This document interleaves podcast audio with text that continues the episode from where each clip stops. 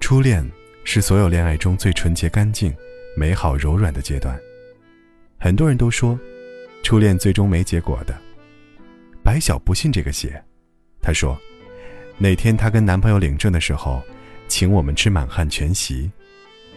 我们盼这顿大餐盼了五年，最终还是泡汤了。白晓跟大刘是初恋，从高一开始的。刚开学那天，到班级集合，老师点名认人，一遍点完，老师在讲台上问：“还有没点到的吗？”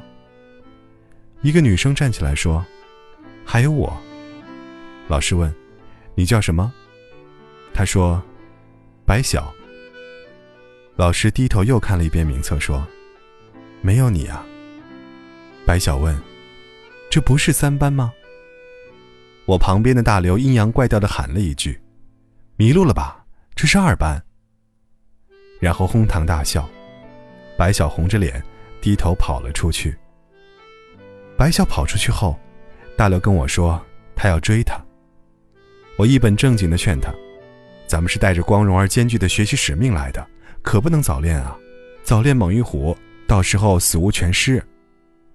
大刘说：“他愿意死在白晓的长裙之下。”下课后，大刘跑到三班门口，大喊白晓的名字。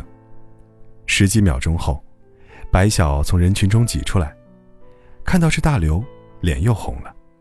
大刘向白晓道歉，不是故意让他难堪的。白晓点头表示接受道歉。但脸依旧是红的。大刘还给白晓买了很多零食，趁白晓不在，偷偷塞进他的课桌里，学雷锋不留名。不过还是被白晓找上门来了，问是不是大刘干的。大刘否认：“你凭什么认为是我干的？”白晓说了一句话，笑得我肚子疼。他说：“你当我们班人都瞎呀？你这么大个看不见的。”白晓继续问大刘什么意思，大刘脱口而出：“我喜欢你啊。”白晓红着脸又跑开了，一袋子零食散落在地上。秉着不浪费的精神，我收入囊中。等白晓和大刘再次出现在我面前，是牵着手的。白晓的脸依旧红扑扑的，特别羞涩。当时我们是在操场的一个角落碰面的。就跟地下特务接头似的。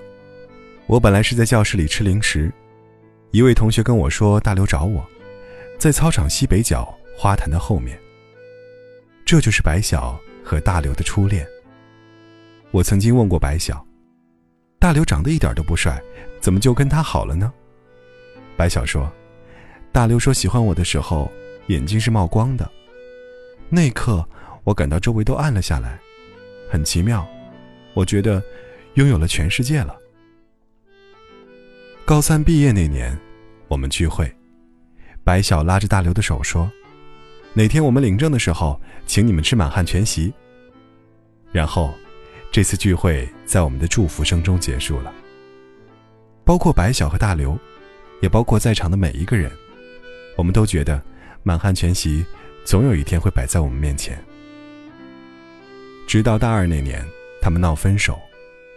大学，白晓跟大刘没有考到一起，天各一方。白晓觉得没什么，不就是异地恋吗？总有毕业的那天。我跟大刘继续上同一所大学，白晓嘱咐我看住大刘，我拍着胸脯保证。大学第一年，白晓和大刘的爱情还是比较稳固的，除了频繁的电话和网络。大刘还每个月到白晓所在的城市跑两趟。问题出在大二，我无意撞见大刘跟另一个姑娘在一起。我们擦肩而过，大刘假装不认识我。晚上，大刘来找我，我们到操场去谈。他说他不喜欢白晓了。我问他，为什么？白晓都能坚持下去，你为什么就坚持不下去？大刘表示。初恋最终在一起的可能性很小的，异地恋最终在一起的可能性也很小。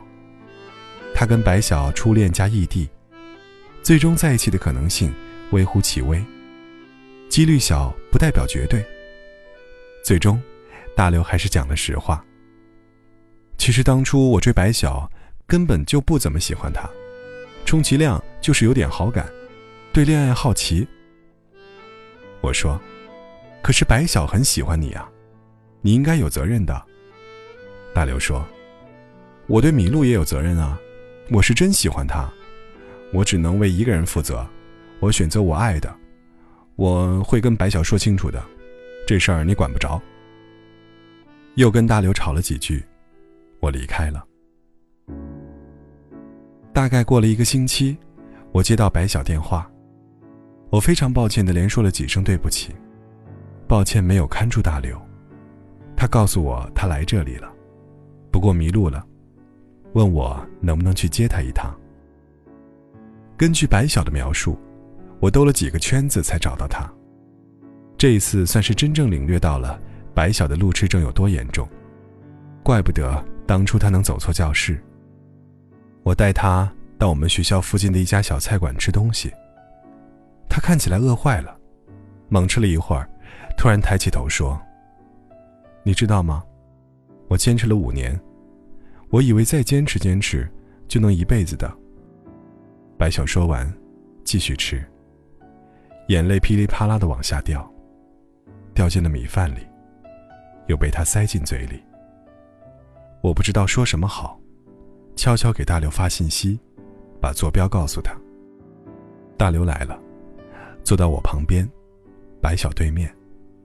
白晓抬起头，哽咽的说：“你来了。”大刘说：“既然来了，就说开吧。”白晓说：“我既然来了，就是不希望咱们分手，我是来妥协的。”大刘坚持说：“爱情是两个人的事情，一个人是坚持不了的。”白晓哭得更厉害了。你说过你喜欢我的呀。大刘说：“你太天真了，初中而已，你那么当真？何况人和事都是会变的。”最后两人谈崩了。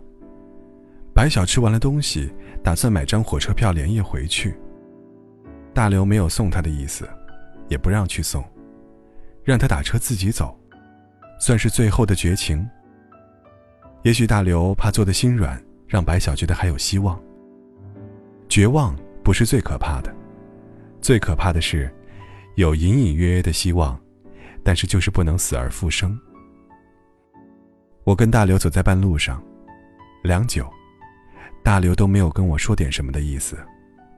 我突然问道：“之前你们在一起的时候，你总是去他的城市找他，不让他过来，是不是就是怕他走丢了？”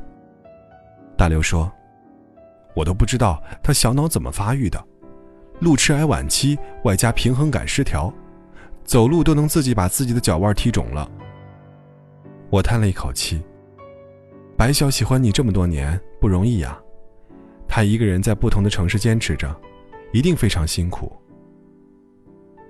大刘突然停下了，到路边拦车，边挥手边说：“我我去找他，把他送上火车。”这丫头没准上错车，不知道奔哪座城市了。大刘焦急的离开了，我感到一丝丝欣慰。我刚走到学校门口，就接到大刘电话，他说没找到白晓，打他手机关机了，让我赶紧回吃饭的那条路找，他一定在附近。因为大刘曾经跟白晓说过，如果迷路了，就在原地等，我会回来找你。我们都知道，白晓会一直记得，刻在心里。大刘的话，他从来都是那么当真。我跟大刘几乎同时到的，看到白晓就站在路边。他脸上的泪已经干了，尴尬的苦笑着对我们说：“走了几条街，不知道走哪里去了，没打上车，就又回来了。我一个人不敢走太远。”大刘把他送走了。最终，两人还是没有在一起。在即将毕业的某个下午，我跟大刘百无聊赖的在操场上转圈。他收到一条彩信，是一张日落的照片，白晓发来的。大刘跟我说，他曾经答应过他，带他去海边看日出日落。接着，大刘的手机又响了，收到了白晓的一条信息，上面写着：“别担心，我终于学会了看地图，走不丢的。”在很多年以后，大刘结婚的那天，白晓随了一个大红包，超级厚，除了钱，还有一张泛黄的地图，是我们当初上大学的那座城市的地图。我们天真的以为，所有人都是善良的，也天真的以为说过的话可以算数，可以算数一辈子。天真的以为他说喜欢我。就可以一直喜欢下去。我们因为某个人的一句话，就可以坚持很久很久，直到对方告诉你：“假的，别傻了，你太天真了，现在变了。”你才意识到，原来所有的坚持都是一厢情愿。把不是诺言的话语，随口说出的话语，都当作是诺言，好好珍藏着。直到后来，我们变得连诺言都不敢轻信。记得某部电影的宣传语是：“爱对了是爱情，爱错了是青春。”然而，爱情哪有什么保障可言？它是那么脆弱、不稳定、虚无缥缈。其实，无论爱对爱错，只要爱过。都是青春。因为年少青春的我们，听到你说你喜欢我，我就以为拥有了整个世界。只是大刘是白小的一整个世界，而后来，大刘的世界里，没有白小罢了。不过，有什么关系呢？白小说：“没关系，反正，大刘的青春。”我来过。